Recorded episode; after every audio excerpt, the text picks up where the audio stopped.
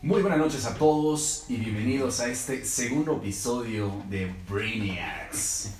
Y recordemos cuál es el objetivo de Brainiacs, es conjugar estas grandes mentes de Toluca y de tres distintos escenarios en este eh, el día de hoy. Eh, no nos acompaña Leo por, por temas que tuvo de tiempo, sin embargo, en esta excelente noche que estamos grabando, vamos a comentar sobre uno de los libros que más nos ha marcado nuestra vida en términos de desarrollo de nuestros negocios y de lo que hemos estado, desarrollando en términos empresariales. Me gustaría comenzar eh, con Dani, que nos comente un poco sobre cómo ha sido este, este crecimiento que has tenido con, con, tu, emprendimiento, pero cuál ha sido esta lectura o incluso autor que te ha inspirado a abrir cosas distintas a lo que tú venías, o sea, que en esos momentos en los que abriste el libro y dijiste, no puede ser. Mira, yo, yo quiero recalcar, gracias, gracias Tommy, este, quiero recalcar que de verdad los libros, los libros te cambian la vida, o sea, te cambian la forma en la que trabajas, cambian la forma de tu perspectiva de ver la vida, de poder desarrollarte profesionalmente, desarrollarte emocionalmente, desarrollarte en todos los aspectos hasta que te hace una máquina, ¿no? Eh, me doy cuenta que diario tienes que estar entrenando el cerebro, así como gente entrena su cuerpo para ir al gimnasio, gente entrena eh, ciertas habilidades para que se puedan hacer expertos, también necesitamos desarrollar el cerebro. Los libros es el mejor, la mejor herramienta para poder desarrollarlos. Entonces, eh, yo hoy les quiero hablar de un autor que de verdad ha sido como un super mentor para mí, que se llama Grant Cardone. Este es un, es un, es un empresario de real estate en, en Estados Unidos. Eh, su filosofía de vida es, eh, definitivamente es algo impresionante, o sea, habla de sus rutinas, habla de la forma en cómo se desarrolla eh, en todos los aspectos, llevando una agenda, tomando en cuenta que el tiempo es un factor determinante y platicando, como lo dice Carlos Muñoz, ¿no? Tienes que ser muy mamón con tu tiempo. La verdad es que yo creo que la gente que, me conoce, pues sabe que a lo mejor soy así. Yo también trato de respetar mucho en lo que me cabe el tiempo de los demás. Este, sin embargo, hoy les vengo a hablar de un libro que se llama este, La regla, eh, la, la, regla de oro de los negocios, o en inglés lo pueden encontrar como, como The 10X Rule. Mm. Es muy bueno, Uf. muy muy bueno y, y hay, hay, una, hay una parte, hay una parte que les quiero platicar donde dice que eh, la gente exitosa asume la necesidad de actuar en grande y es imposible hacerlo si no asumes la responsabilidad. Esto es un, esto es un, es un pasaje que de verdad eh, la gente tiene que entender que si quiere pensar en, tiene que pensar en grande, hay que tirarle siempre las estrellas. Sin embargo, eh, debes de serte responsable del éxito que vas a tener, que muchas veces la gente le tiene miedo, ¿no? le tiene miedo a los compromisos, a la responsabilidad. Eh, pero si no tienes compromiso, si no tienes responsabilidad, si no tienes eh, la suficiente madurez, no vas a poder adoptar estas, eh, estas habilidades para que te puedas desarrollar profesionalmente al 100%, ¿no? 120%, siempre dando el 120%. Y este, yo les, les, les puedo platicar rapidísimo antes de que de que eh, empiece a hablar Beto, de una anécdota de lo que me ha pasado.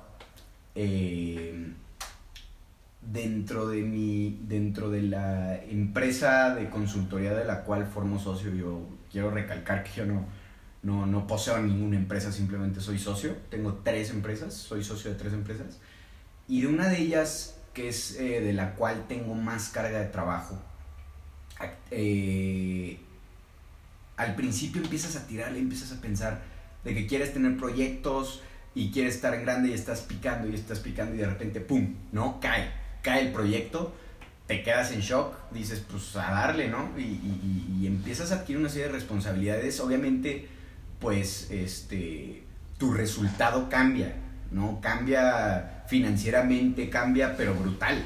O sea, cuando llevas un, un proyecto y le empiezas a tirar a las estrellas, el cambio es brutal, pero las responsabilidades van de la mano, crecen proporcionalmente, ¿no? Entonces, claro. eso es algo que la gente no entiende o prefiere mejor quedarse en un... En un en una un, zona cómoda. En un, sí, en una zona cómoda, ¿no? En una zona de confort, de no miedo, de no arriesgar, pero el que no arriesga no gana. ¿no? ¿Estás de acuerdo? Entonces, este, yo me quedo con, esa, con ese pasaje, me quedo con esa enseñanza este, y entrenar la mente. Hay que solucionar problemas, no hay que, eh, no hay que temer. El miedo, bueno, el miedo es un factor determinante porque siempre en eh, todos los días, la verdad es que yo tengo miedo todos los días, Sí. pero trabajando, de verdad, si te enfocas y trabajas en resolver los problemas, solito se resuelve.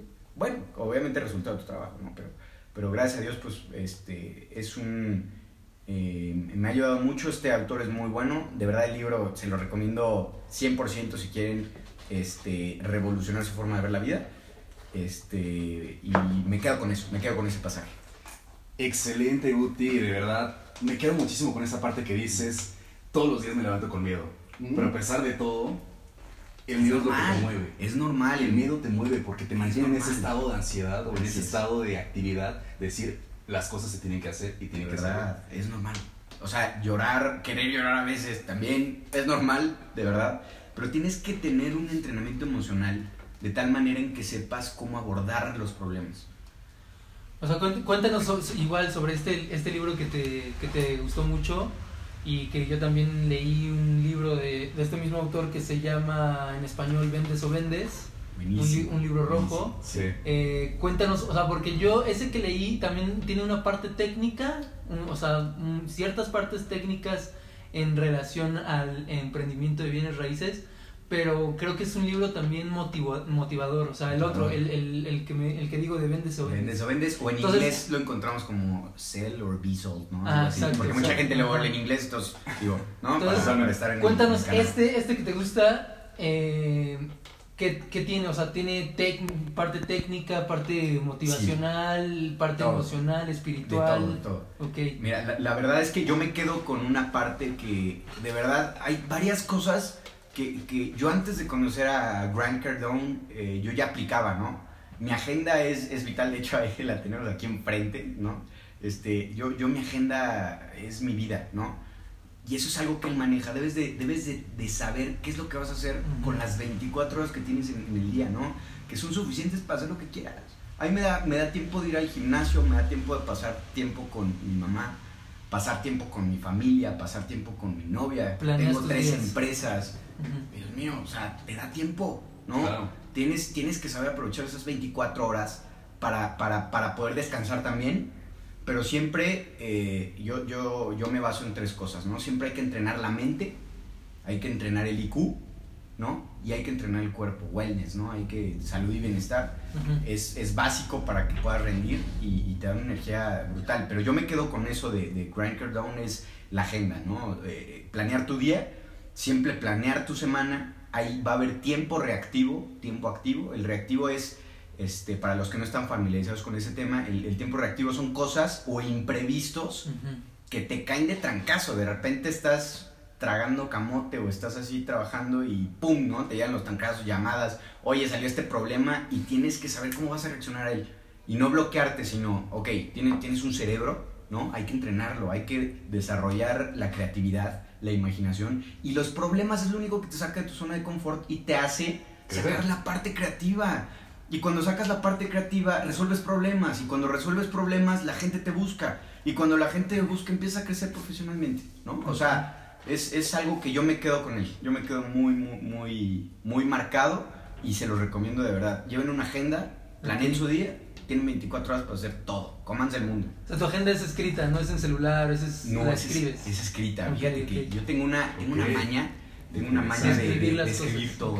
Sí. Incluso en las juntas, mis, mis socios no me dejarán mentir, este, incluso mis clientes, yo anoto todo, ¿no? O sea, literal hasta qué dijo, a qué hora y todo, eh, porque se me queda más grabado. Y es Pero, pero cada quien tiene su, su, su, su Y, método, ¿no? y Claro. habla, por ejemplo, en este libro habla de cómo estructurar una agenda, Ah, habla, claro. habla Definitivamente. sobre en este precisamente, en este, o sea, En específicamente. De hecho, de hecho, uh, Grant Cardone en, en- el libro también menciona este, una, hay una parte donde él desglosa literal su, su agenda, ¿no? ok, ok. Eh, que empieza súper temprano y o sea, el sujeto creo que se levanta como a las 4 de la mañana, si no mal recuerdo. Y desde que va en el carro, va escuchando podcast, va Sí. escuchando Ok. este, cosas que lo entrenen.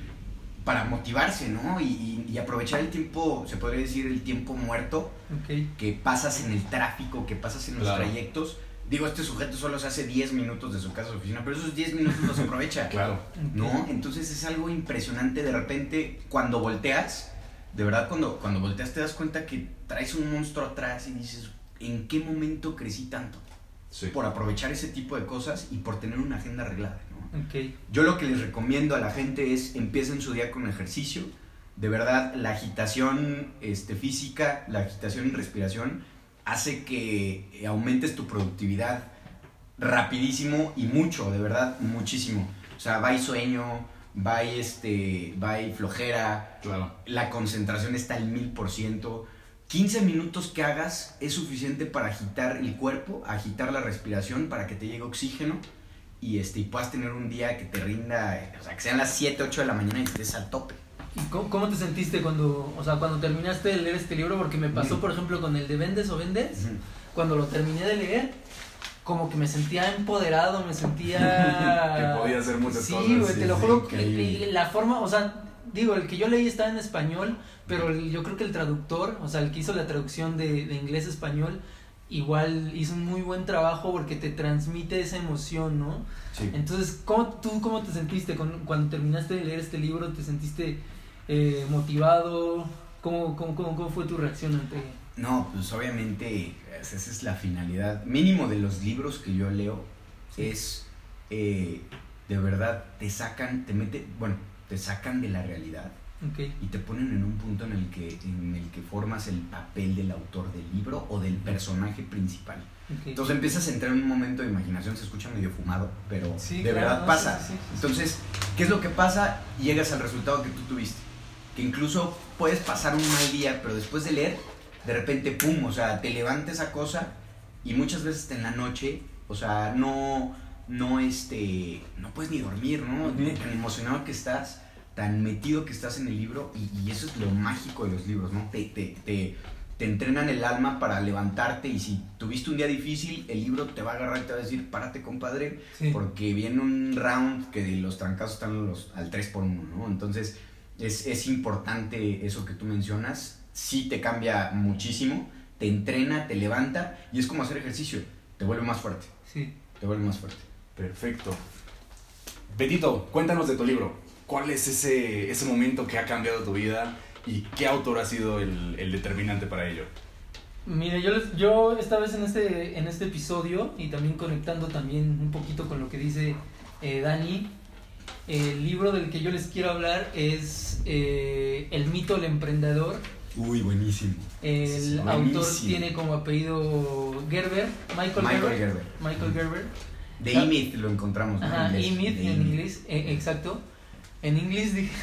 Entonces, English. eh, ese libro, precisamente, yo creo que es como un must de los emprendedores. Definitivo, básico. Es básico porque conecta un poquito también con lo que ahorita estaba diciendo Daniel eh, en relación al personaje.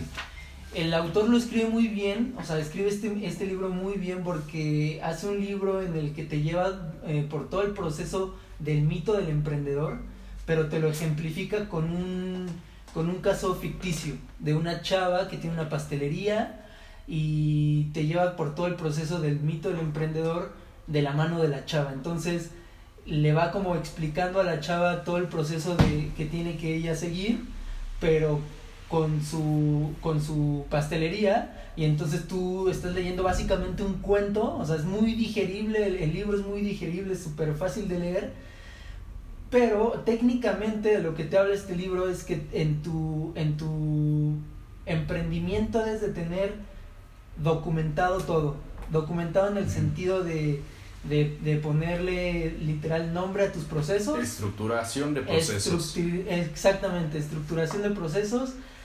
Y eso yo lo apliqué, por ejemplo, en Amore Shop. Nosotros eh, cuando abrimos las tiendas físicas, algo que no teníamos, la- el primer- en el día uno de las tiendas físicas de Amore Shop, algo que no teníamos era, eh, por ejemplo, un manual de empleado. Claro. Eso es- eso es Entonces, entonces nosotros no lo teníamos y llegábamos a decirle a las niñas cómo tenían que atender, pero se los decíamos Empíricamente. Eh, ahí, exacto, llegábamos con la niña y le decíamos, ¿sabes qué? Eh, tú tienes que atender así, este, el concepto de amor y shop es así, pero se los decíamos palabras, o sea, hablado. Y entonces eso, pues lo- algunas cosas pues sí se les quedaban, otras Sí. cosas Y, no. y dentro del proceso de la de, de toda esa estructuración del proceso es cómo lo mides. Una vez que ya se lo dijiste, cómo evalúas a la persona de tal forma que, pues efectivamente lo que aprendió, la, la ayudas a la persona a, a decirle si está haciendo bien su labor y si no, pues, este, pues cómo lo tienes que hacer de nuevo, Exacto, ¿no? entonces eh, nosotros eh, les decíamos a las niñas y muchas de las niñas que trabajan ahí con nosotros, eh, algunas cosas las aceptaban y otras no.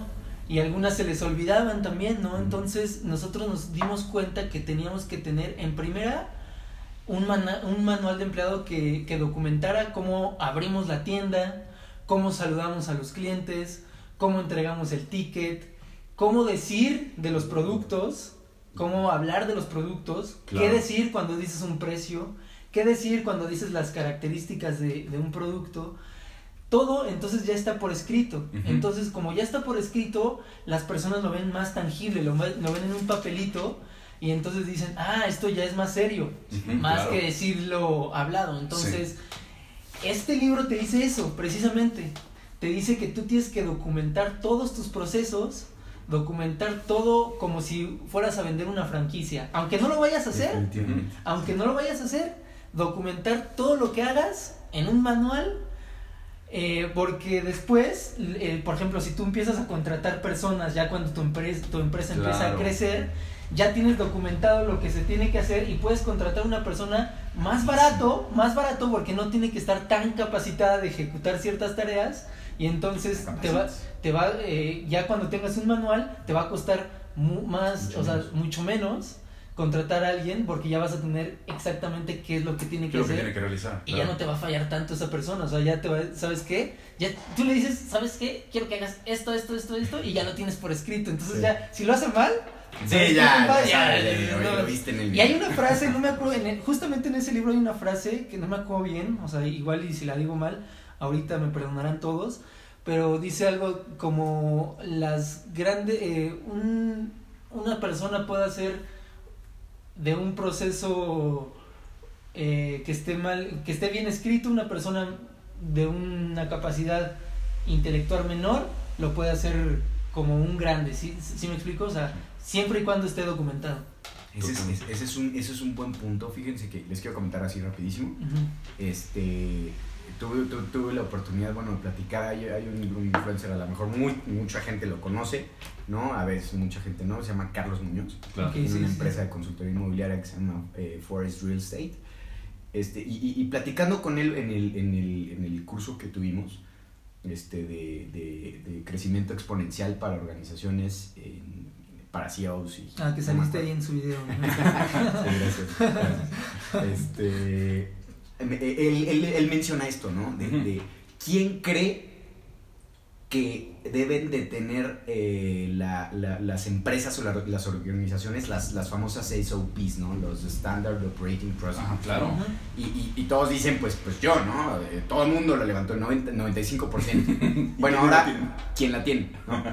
De repente, una manita así como temblando, como que sí, como que no, creo ¿no? que lo tengo, No, que y, tengo decir. y- y eso, es, eso es básico, fíjate que eso es básico, pero él, él lo hace de una manera distinta, que me- Sí. me, me- me causó mucha, de verdad, mucha, no sé, como incertidumbre, de Ujú. alguna manera. Porque Beto dice, yo los tengo escritos, y normalmente la gente lo tiene escrita, ¿no? Bueno, las organizaciones lo tienen escritas.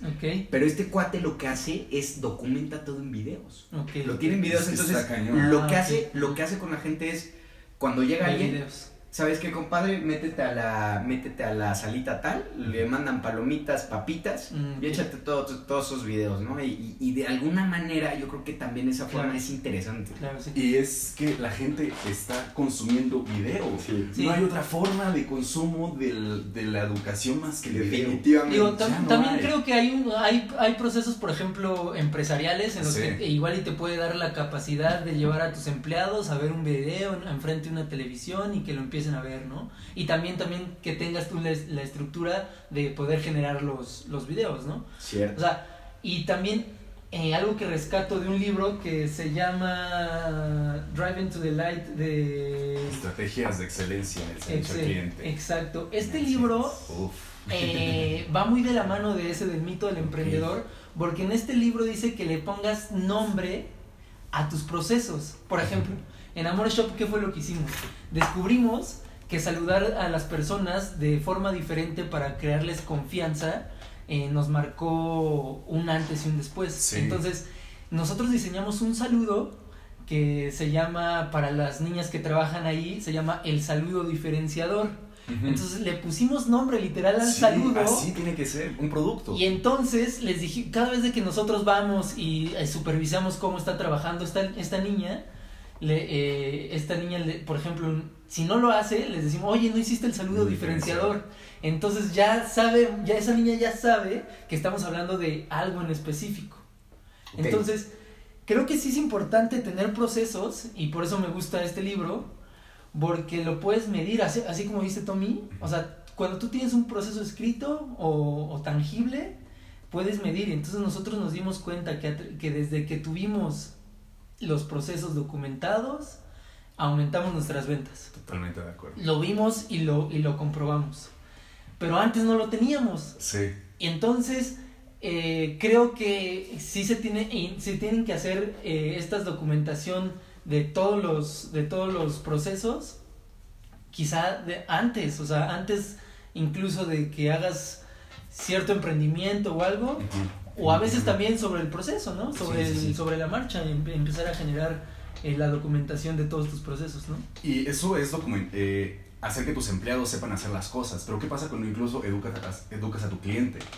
Tú cuando vas a Starbucks y pides mediano, ¿qué rayos te dan? ¿No? O sea, cambian hasta cierto, hasta tal nivel de que hasta el cliente tiene que saber lo que tiene que pedir. Porque si tú vas a un Starbucks ya no es como que pidas un mediano y te dan un, un, un café mediano, sino Sí. que solamente mediano, largo y 20, ¿no? Venti, y, el y ese tipo de alto, ¿no? cosas. Y si tú dices mediano, a ver, pues estás pidiendo el chico. Y eso está... En ese punto ejemplo, llegan a, a que incluso tienen que educar al consumidor en cosas distintas. Entonces, ese, ese, ese- caso de Starbucks creo que podríamos revisarlo Ah, en uno de sus interesante, ¿eh? Sí. Porque Y- está interesante eso porque ya a través de que documentaste algo, ya también, como dices, nosotros no, nosotros, no- nosotros no lo hemos visto en Amor Shop, por ejemplo, Ujú. Pero está interesante eso que dices de que también educas al cliente, ¿no? Sí, Exactamente. sí, y- llegar todavía trascender al, al Sí. empleado y llegar al, al consumidor y No, y- tu consumidor te va a decir 20. Y, y a veces, a veces es, Sí, es, es algo para nosotros normal, ¿no? O sea, nosotros decimos, no, sí lo va a entender, ¿no? El procedimiento o, el, o la forma de comprar el servicio, o la forma de comprar el producto. Pero hay gente que de verdad hay cosas que para ti son obvias, pero para mucha gente no lo es. Entonces de repente No, te preguntan cosas que tú dices, es que es obvio, ¿no? Y bueno, para ti es obvio porque es tu negocio, Exacto. tú lo sí, hiciste, tú diseñaste ese procedimiento, Sí, sí, ese sí. servicio, pues, o sabes de qué es el producto, ¿no? Pero, eh, pero hay gente que no está familiarizada con ello y tienes que, debes de, de estandarizar la forma en que todo el mundo o la mayoría de las personas entiendan lo que estás haciendo o el producto que estás vendiendo. Design for Dummies. Literal. Exacto. Design for Dummies. Y sabes que es también, sabes que es también interesante que cuando tú ya tienes eh, documentado todos tus procesos, desde eh, atención a clientes hasta lo más alto gerencial documentado, y que también va de la mano de, de algo que dice Carlos Muñoz, que es ahorita el influencer favorito de Daniel. Ah, Es, eh, crack, Es crack. algo Es que, que también dice él es que nosotros tenemos que hacer que nuestras empresas, una, crezcan cuando no estemos, no solo Totalmente. operen cuando no estemos, crezcan cuando no estemos, Totalmente. Y que al final, que también es algo que, que tienen que aspirar todos los emprendedores, es graduarte de tu emprendimiento, Sí, venderlo, venderlo al final, y eso, tener documentado al final, o sea, ya te va a ahorrar un trabajo que si al final quieres vender, tienes que documentar todo, pero si ya lo hiciste desde un principio, ya, ya, ¿sabes? Ya- aquí están mis manuales, te vendo mi empresa. Y eso es graduarse básicamente de, de un emprendimiento, ¿no? Definitivamente, eso es algo, a mí me ha costado mucho trabajo. Documentar. No, no, no, este, graduarme de, de una empresa, a veces ¿Pero tienes estrategia de salida? Todavía no. Es que eso es justo. Definitivamente no. Este. Pero el, el desapego de algo Sí, como claro. si fuera tu hijo, güey, es. Está cabrón. Fíjate que. O sea, y de- creo ¡ah, que lo- cabrón! este, va a ser un episodio esto totalmente. Porque los chinos. Los chinos viven desapegados totalmente de sus negocios. Ok. Y mira lo que tienen ahora. Pero ¿en qué sentido? Ver, El, ejemplo. o sea, el, el mexicano, incluso un poco occidentalmente, tendemos a creer que es que mi empresa es mi hijo, mi empresa es mi bebé, mi bebé. yo, yo lo vi nacer. yo somos apegados a todo, Somos a todo, apegados. a todo, a la Y familia. el chino, todo lo contrario. El chino es, si no te genera rendimientos en dos meses, a la chingada y el- lo que sigue. No. Así. O sea, ¿por qué? Porque al final es profit, profit, profit, cabrón. Sí. Y, Sí. Pero al final se desapegan, o sea, a pesar de que sea el super negocio y, y- y digamos que el, eh, digamos que para ellos el negocio es negocio y acá es como tu negocio es como tiene que tu pasión y tu vida y, Sí. y te tiene que apasionar y la chingada, ese tipo de cosas. Pero eso es una filosofía completamente distinta. Creo que valdría la pena debatir completamente ese, ese asunto, ¿no? Es buenísimo. Aparte, fíjate que los orientales tienen un. Les quiero comentar algo rápido, igual una anécdota así en chinga. Este. De, de, de cómo son la forma en que manejan los sindicatos en Japón Mm, claro. y los sindicatos en México. Aquí los sindicatos en México, antes, ¿para qué estaban creando un sindicato? Un sindicato estaba creado para proteger al trabajador, Claro. ¿no? a la mano de obra, a la clase media, que es la más preponderante. ¿no? Para protegerlo de, de, de todo, ¿no? O sea, de los... eh, eh, en salud, en temas en los que... eh, uno, perdón, es que ahorita un, un mensaje muy bueno. Felicidades, amigo. pero, Bueno, X. Este. Para eso estaban creados los sindicatos, ¿no? Después se empezaron a mañar, se empezaron a censurar, eh, empezaron a tomar una forma horrible los sindicatos, hasta que hoy en día pues, son una. un- la mayoría, me, me atrevo a decir que son un parásito. Sí. porque manchan la vida empresarial ¿no? de, de- de la República Mexicana. Pero en conclusión, bueno, los sindicatos aquí son como, pues no sabes ni para qué sirven, solo te quitan dinero y en una forma te venden la idea de que pues estás como que protegido, pero como que no, es como, sí, ¿no? O sea, como que sí, pero como que no, pero como que me pagas, ¿no? Sí. Y en Japón, y en Japón es algo un tema distinto porque los sindicatos eh, trabajan de una manera en la que cuando ellos quieren pedir más, ofrecen algo al patrón extra. Ejemplo, llegan y le dicen, patrón, queremos ganar 20% más de lo que ganamos en, en- en este, mensualmente. Pero tengo una estrategia que acabo de diseñar con todos los, los trabajadores, un procedimiento que va a hacer que incremente sus ventas un 20% también. Sí, proporciona. Entonces va a ser proporcional. Y, y- y dices, wow, o sea, pero literal, o sea, llevan el procedimiento de vamos a hacer esto, vamos a incrementar esto, hay que mover horarios, eh, vamos a traer más trabajadores, pero se va a cubrir con el costo de operación de la empresa. Entonces empiezas a ver una forma en la que, en la que así deberían trabajar los sindicatos aquí en México. Y no solo los sindicatos, o sea, la gente, ¿no? Decir, ok, voy a, voy a pedir más, pero te voy, a, te voy a ofrecer esto. Perfectísimo, pues oye, si me vas a ofrecer más dinero, pues claro que lo voy a tomar, ¿no? O sea, y, y va a ser una forma en la que ellos estén contentos, tú estás contento porque ganas más, ellos también se cuidan y, y hacen que no sientan que, que les da hueva ir los lunes a trabajar o que están esperando que sea viernes. ¿Me explico? Exactamente. Es, es algo muy interesante que yo siento que yo la verdad eh, trato de aplicarlo definitivamente. O sea, lo aplico con, con la gente, les digo, ¿sabes qué? Tú vas a... eh, eh, va- eh, va- van a ganar con respecto a su rendimiento de trabajo, ¿no? Este, si se cumplen las metas, pues eh, mucha gente también está en contra de eso, ¿no? De recompensar al trabajador, pero de alguna forma es como un incentivo para que sigan dando el 100%. Es gamificación. Valdría la pena hablar Sí. completamente de la gamificación porque si tú haces juegos, o sea, la vida es un juego. la, la vida es un juego, incluso hay muchas teorías que hablan del juego de la vida y cosas de ese tipo. Pero lo que tú tienes que hacer es sistemas que hagan que los trabajadores vean beneficios al momento en el que hacen cierta acción Sí. y lo recompensas. Así es. Y una vez que tú logras ese tipo de incentivos, pues la gente va a decir, ah, ok, voy a seguirlo haciendo porque voy ganando. ¿No? Entonces, el problema es cuando se, envicia- se, se vicia este tipo de, de sistemas y pues ya, la, Vale, la- gente no, pues ya no ve el valor realmente de, de- de seguir obteniendo los beneficios, ¿no? Definitivamente, definitivamente. Eh, Pero es, es algo, yo creo que es un tema eh, pues de vanguardia, ¿no? Eh, debemos de verdad, yo creo que tenemos mucho que aprenderle a la cultura oriental. No, muchísimo. De verdad, eh, a mí me sorprende cada vez más la cultura oriental. De hecho, hay una, me parece que hay una, hay una isla que, que se llama Okinawa. Creo que sí es una isla muy pequeña. Este, en Asia, donde la gente se supone que en promedio vive, eh, bueno, allá está la gente más longeva, ¿no? Creo que en promedio llegan a, vivir hasta 104 años. No, 104 años en promedio. O sea, escuchen lo que digo, o sea, analicen el promedio de edad de, vida de, la gente que vive en Okinawa es de 104 años. O sea, no el que más vivió, ni el promedio. El, promedio. Eso quiere decir que su estilo de vida es muy distinto al... Yo, me queda claro, al, aunque no he ido, pero es una vida muy distinta a la que vivimos aquí en Occidente, ¿no? Y más esa, esa, esa, esa isla, ¿no? Entonces hay ciertas cosas que yo creo que podemos, podemos adoptar, pero siempre con el ímpetu de ir adelante, jalar y trabajar y trabajar y trabajar y trabajar. O sea, no tomando el vicio de, de, de, de decir, ah, me vuelvo un adicto al trabajo, simplemente es algo que te gusta, es algo que te apasiona. Es como jugar Xbox, ¿no? A mucha gente le apasiona jugar Xbox que sale de su casa o, va a la escuela y regresando se la vive en el Xbox y se amanece en el Xbox. Es lo mismo cuando, cuando tienes tu proyecto, es como tu hijo te apasiona y estás pegado a él. Así, así debería ser la gente, así debería ser la forma de trabajar en México.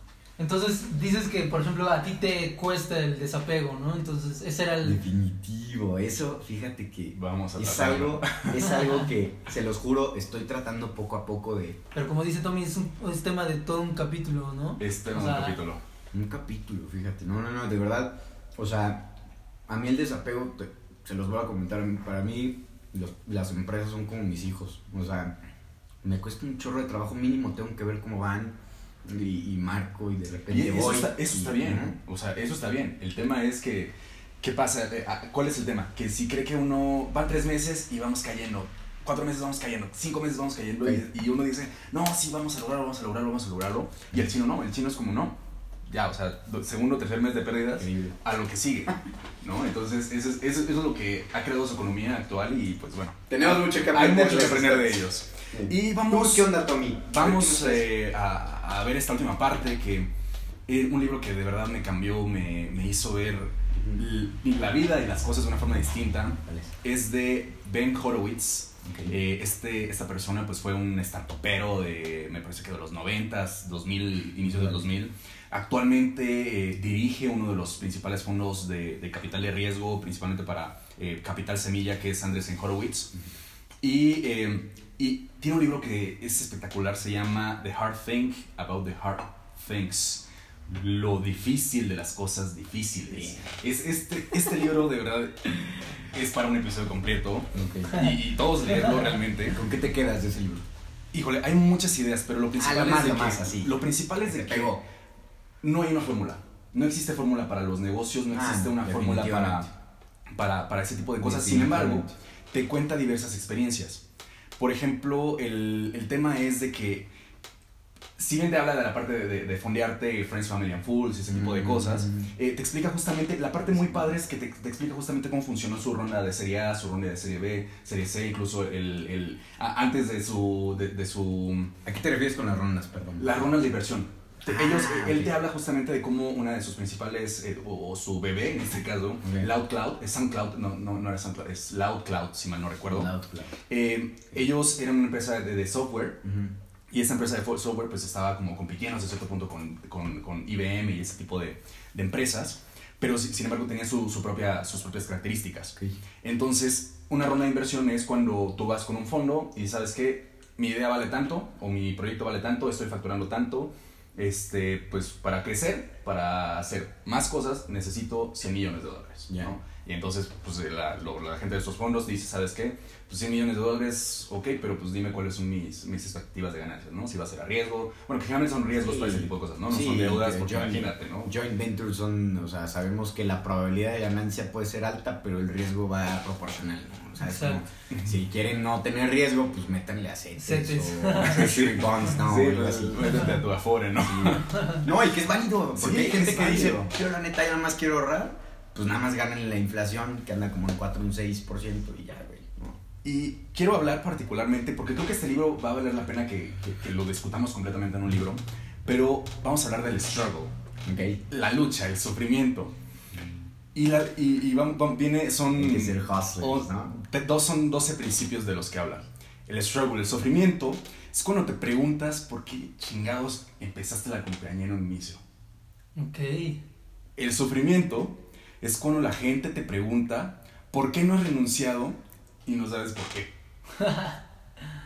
Sí, Así, sí, sí, sí, sí. Tercero, el sufrimiento es cuando los empleados creen que estás mintiendo y tú piensas que creo que, tienen la- que están. No, creo que sí, estás mintiendo. creo, sí, sí, sí.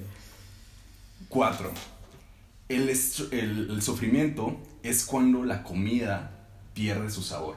O sea, estás en un punto incluso de, de tanta tensión que, que los sentidos pues ya no te están Sí. dando tanto por el Estrés, estrés. desconcentración. Sí. Sí. El sufrimiento es cuando no crees que deberías ser el director de tu compañía. Ok.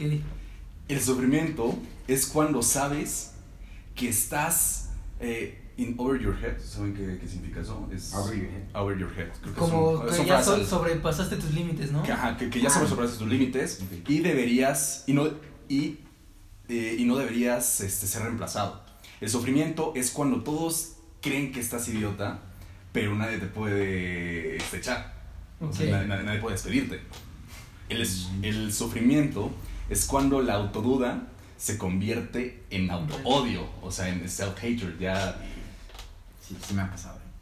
el sufrimiento es cuando estás teniendo una conversación con alguien y no puedes escuchar lo que están diciendo porque lo único que escuchas es el sufrimiento, Claro. el struggle. Sí, El sufrimiento es cuando quieres que acabe ese dolor. El sufrimiento es infelicidad. Ok. 8. El sufrimiento es cuando te vas de vacaciones para sentirte mejor, pero te sientes peor. Ah. Sí. sí, sí, sí, no, no, no Yo tengo, yo lo que, lo que hasta los fines de semana, perdón, hasta los fines de semana a veces yo necesito, ¿sabes? Sí. Picando. 9. El sufrimiento es cuando estás rodeado de personas y estás solo. El sufrimiento no tiene compasión. Has no mercy. 10. El sufrimiento es la tierra de las promesas rotas y los sueños destruidos. El sufrimiento es sudor frío. El sufrimiento es cuando tus entrañas te duelen tanto que sientes que vas a, a, este, a escupir sangre. 11. El sufrimiento no es error o no es eh, failure, no, no es el fracaso, pero causa fracaso, especialmente si eres débil. Siempre si eres débil. Pero la última, y esa es como la hermosa cuando viene toda esta... El sufrimiento es de donde viene la grandeza. Definitivamente. Uf, cabrón. ¿Cuál- qué- ¿Con qué te quedas? O sea, porque eh, evidentemente es un problema, ¿no? ¿Cómo lo solucionó? Eh, o sea, después de todo lo que dijiste, yo siento que hay una palabra que identifica el qué fue lo que te mantuvo, lo que te mantuvo de pie después de todo eso. ¿Para ti qué es? Eso para mí fue fortaleza interna. Por fortaleza. ¿Tú, Beto? Pues igual, o sea, yo creo que aunque todos, la mayoría de los emprendedores pasan por ese sufrimiento y los 12 puntos que dice Tommy, creo que fortaleza interna es, Fortaleza. como dice. Yo siento, yo siento que fue definitivamente eh, cuando, cuando, bueno, hay, eh, la- la- en inglés es hustle, ¿no? Ajá. No hay una traducción per se al Sí, español, no la hay. pero es chingarle, güey. O sea, Chingarle, sí. literal, güey, ¿no? Sí. Hay que chingarle, güey, o sea, Claro, eso hay que chingarle. Hustling es Todo lo que dice en este ¿no? Vaynerchuk, este cabrón de este Gran Cardón, güey. hay que chingarle, hay que chingarle, güey. O sea, de verdad, cuando tienes problemas, solo te tienes que enfocar, trabajar, enfocar, trabajar, y de repente el problema, dices, ya lo solucioné, Sí. y solito, lo único que tienes que hacer es trabajar más. O sea, eso es lo que te enseña, eso es enfócate y trabaja, punto. Totalmente. Y te va a llegar el resultado tarde o temprano. Como bien dice Leonardo da Vinci, ¿no? La inspiración sí existe, pero te tiene que encontrar trabajando, Trabajando. y no huevoneando, ¿no? Bueno, Sí. es cosecha mía. Sí, igual, igual es como, eh, hace poquito, perdón, que te interrumpe, igual te quiero hacer una, una pregunta ahorita, Tommy. Escuché hace poquito un podcast, en, no me acuerdo la verdad cuál, de ya tantos que escucho. La chava esta dice... Escuchen eh, podcast, ajá, escuchen muchos podcasts, escúchenos mucho. el nuestro sobre todo. Eh, esta chava dice que eh, hay una técnica de que se llama visualización creativa en la que te tienes que visualizar hacia donde quieres llegar, ¿no? Pero no solo basta con visualizarte. Es que no, no es visualizar nada más. te tienes que esa visualización o esa que te llegue la meta a la que estás eh, tu objetivo te tiene que encontrar trabajando no Claro. Claro, claro. Y, y hay, hay una autora muy importante. Me voy a meter en un tema filosófico que es el objetivismo. Realmente no es, eh, no es como que yo me considero objetivista, pero hay muchas cosas muy importantes que, que hay que agarrar esta, eh, de, de esta principal exponente del objetivismo que es Ayn Rand. Hay un libro fuertísimo que es este, el, eh, de Atlas, eh, se me fue, de Atlas Struggle, la rebelión de Atlas, si mal no recuerdo. Sí. Ok. Pero dentro de esta, de lo que habla esta mujer, eh, justamente te habla, las cosas no se materializan porque sí, tienes que tú hacerlo. Pero ya que te lo explican de una forma ya más filosófica y bueno, te lo, lo, lo- lo explica justamente cómo toda esta parte incluso hasta metafísica sucede porque tienes que mover y cosas de ese tipo, la verdad es que no, es, no basta nada más con pensártelo y decir sí, lo voy a hacer y, y eso, sino que tienes que hacerlo y a veces que no sabes saber cómo hacerlo, pero, pero la parte de la inteligencia creativa es de que las maneras empiezan a aparecer. Siempre. sí. Eso, eso, eso es la- lo, lo fundamental de, de, de visualizar. No es tanto de que las cosas aparecen, Exacto, sino las, no, no, no. las maneras aparecen. Y las maneras son los que te van a permitir actuar de forma correcta para que las cosas sucedan. Ahora, el tema viene, las, viene de las optimizaciones y es como, bueno, lo podrías este, lograr en 10 años como lo podrías lograr en 3 meses, 6 meses, ¿no? y sobre todo iterar no o sea Uf. Es un proceso De o sea, el, el- el emprendimiento y todo este, este tema de trabajar y todo eso es, es un proceso iterativo en el que te dices estoy aquí pero ahora quiero llegar acá no Claro. Y bueno, para concluir sobre este video, eh, sobre este libro, viene incluso una parte sobre cómo contratar, sobre muchísimas cosas que es casi casi incluso dicen que este libro es un MBA en, este, en 300 Sí, páginas porque te enseña desde la parte de evaluación, desde la parte hasta cierto punto financiera, desde o sea, cómo te, te enseña cómo la caga, cómo la cagan para que tú no la cagues. Literal, Está es lo mejor, güey. Está Es- padrísimo. Es lo mejor. Ahora, ah, perdón, dime, dime. Y particularmente para empresas de, de base tecnológica, que eso es justamente, o sea, es, ese libro, la particularidad de ese Es libro. lo de hoy. No te enseña como, por ejemplo, a, a lo mejor Gran Cardón es muy especialista en la parte de ventas. Sí, pero es Pero real es- estate esto. Ajá, Son productos físicos. Exactamente, pero este es literalmente software o eh, empresa de tecnología.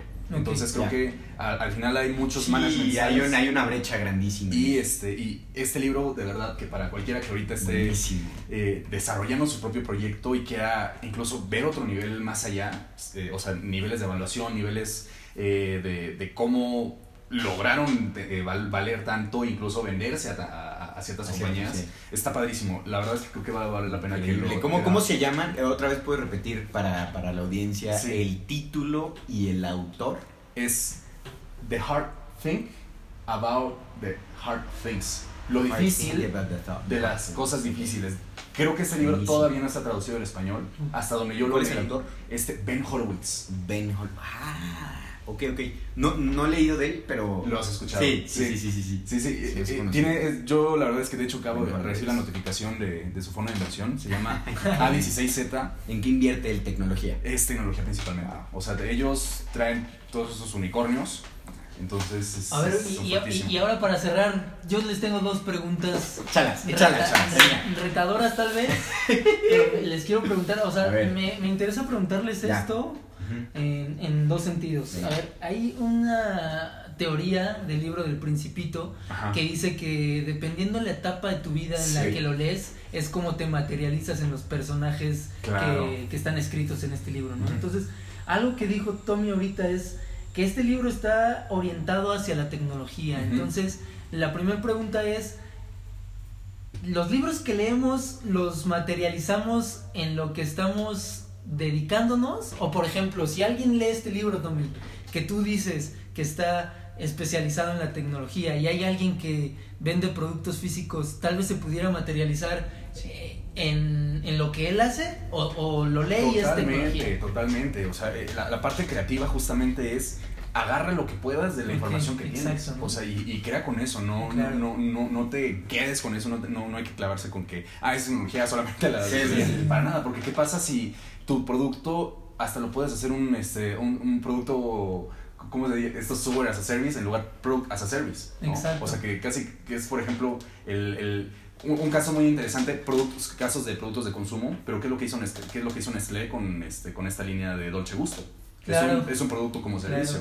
claro, O sea, realmente si tú tienes que, o sea, te regalo la cafetera, claro. pero, este, pero tú Sí, tienes que estar comprando estas mismas, eh, Cápsulas. estas mismas cápsulas, ¿no? Entonces se vuelven, o sea, se vuelven interesantes estos modelos de negocios porque ya no es nada más como el producto ya, sino cómo te mantengo cautivo durante todo el tiempo que pueda. Y eso que dices es interesante porque hace poco vi un tutorial en net- un tutorial, un documental en, en, en Netflix que dice que tú para ser creativo es conveniente que estés en sectores totalmente diferentes eh, entre sí. O sea, que Sí. tengas un side eh, project totalmente diferente y, y justamente en ese, Sí. en ese documental sale un cuate que hace robots y se dedica a hacer robots para la NASA, pero al mismo tiempo es chef. Sí. Y entonces los conocimientos que aplica en los robots los aplica en la cocina y los, y los conocimientos de la cocina los, los aplica en la tecnología. Sí. Entonces eso es muy importante, ¿no? También. Güey, hasta en tu vida, o sea, de verdad hasta en tu vida personal aplicar ciertas cosas también. O sea, hay que tener coherencia en todo lo que uno hace para, para, o sea, para que te puedas tener credibilidad, ¿no? O sea, Claro. hay que tener coherencia en la vida familiar, en la vida personal, en la vida emocional, en la vida profesional.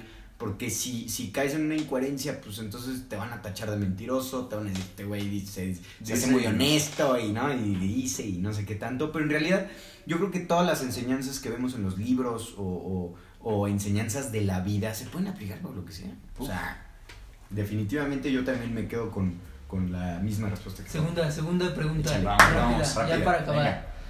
Para estos, dos libros, estos dos libros que ustedes leyeron, igual lo, lo- lo llevo de la mano del que yo leí, eh, que el mito del emprendedor es que no porque sepas la parte técnica de tu negocio vas a triunfar. Porque cuando empiezas un emprendimiento, aparte de la parte técnica, te llevas parte administrativa, financiera, mercadotecnia, ventas, ¡pum! Y aunque tú no lo quieras, asumes esos papeles, ¿no? Padre y entonces, eh, este libro eh, que yo leí te dice qué y te dice cómo. Ok, Los libros, o sea, el de ustedes te dice qué y te dice cómo o te dice qué, porque muchas veces pasa eso en los libros, ¿no? Y no es, no es malo, o sea, te dice qué y tú tienes que buscar cómo. Entonces, el de ustedes dice el qué y dice cómo o, o qué, qué impresión se llevan ustedes de Eh, los suyos. el formato de este, de este título es Ok. a modo storytelling. Ok. No es como que te diga, tú puedes hacer esto y estas son las maneras que hay, sino es como, nosotras lo cagamos así, Ok. nosotros hicimos esto, no nos funcionó, y luego hicimos esto y no nos funcionó, y punto. Pero no te dice, así funciona hoy en día, ¿no? Este, te- es un storytelling realmente. Va. Yo creo que eso es algo muy importante. O sea, de verdad, si quieren hacer algo, tomen el consejo de una persona que ya lo hizo. Porque te va a ahorrar muchas cosas. Claro. Probablemente no van a seguir el mismo camino. Pero te va a ahorrar muchas cosas para que puedas mejorarlo. O sea, te está dando literal el examen para decir, mejoralo, güey. O sea, estas son las respuestas, la, la regué aquí, aquí, aquí, aquí. Ah, sí, en esta se puede hacer así, pum, pum, pum, ¿sabes? Pero eso, eso que dice Beto es, es importantísimo. Conozco tanta gente que es buena haciéndolo técnicamente. Y es más, vámonos un ejemplo eh, este, que, con- que muy comercial, ¿no? Los futbolistas. Los futbolistas, de verdad.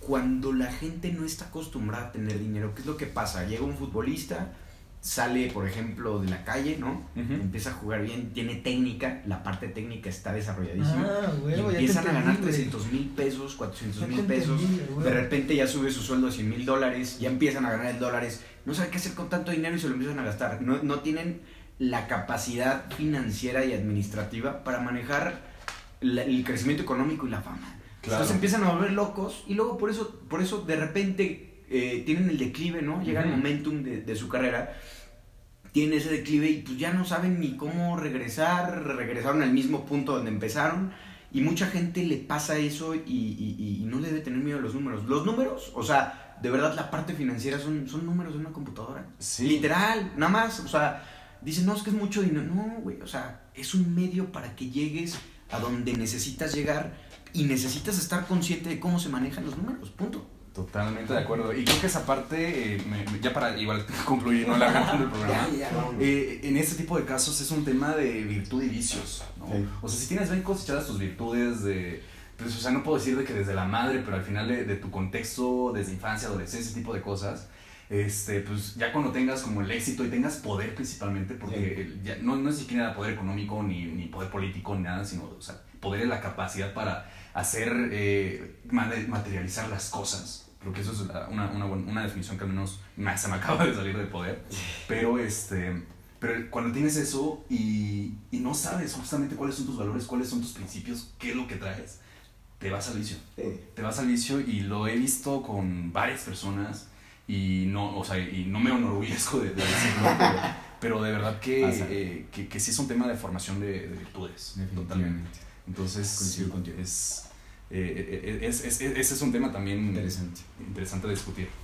definitivamente. Bueno, pues ojalá hayan llegado hasta, hasta Este este, punto. punto, del podcast. Nos estamos extendiendo un poco, no los queremos ser tan largos, pero Queremos la, que la conversación está muy buena. Queremos que ahorita algo mucho. que, que no saben es que Tommy ya se tiene que ir porque toma ahorita un camión hacia la Ciudad de México. Entonces, pues los dejamos con, con esto, ¿no? Los dejamos Sí. con lo que hasta ahorita hemos hablado. Ojalá en el futuro podamos hacer más capítulos sobre Ah, esto claro, que nos escriban, ¿no? Que las personas, si llegaron hasta este punto, si tú llegaste hasta este punto, quiere decir que esta conversación te llegó. Escríbenos, dinos tu- tus opiniones. ¿O de qué quieres que platiquemos el próximo? Digo, no somos todólogos, pero yo creo que, pues, pues mínimo, yo creo que leemos más que la media, unos 50 libros al año, pues sí nos vamos echando. Y algo que dije yo en el, en el capítulo anterior es que como en las películas estas apocalípticas en las que las personas están buscando una señal y hablarle Aquí a alguien, estamos, aquí estamos, chavos. y te estamos hablando a ti, acabas de encontrar nuestra, nuestra frecuencia. Sí. Escríbenos, en serio, Venga. en Instagram, ¿tú cómo sales en Instagram? En Instagram tú, Yo, currentilíneo. Currentilíneo. yo estoy en Instagram, estoy como Dan Good con doble N ¿Ok? eh, de noviembre. Y este, bueno, en Facebook como Daniel Gutiérrez García, mi nombre completo. Yo como en Instagram como Sosa Huergo, Sosa Güero. Sosa Huergo nada más, H-U-R-G-O. Escríbanos un mensaje, estaríamos contentos, ¿no? Venga. Si alguien llegó hasta acá, literal, solo escríbenos, pones hola, Ah. llegué hasta este punto del podcast y podemos hacer algo, ¿no? Perfecto. Chavos, pues muchas gracias, Tommy. Gracias a todos. Cuídense mucho. Un placer, honor y gracias a ustedes por llegar hasta este punto. Tengan buena, buen fin de semana. A la próxima. Bye bye.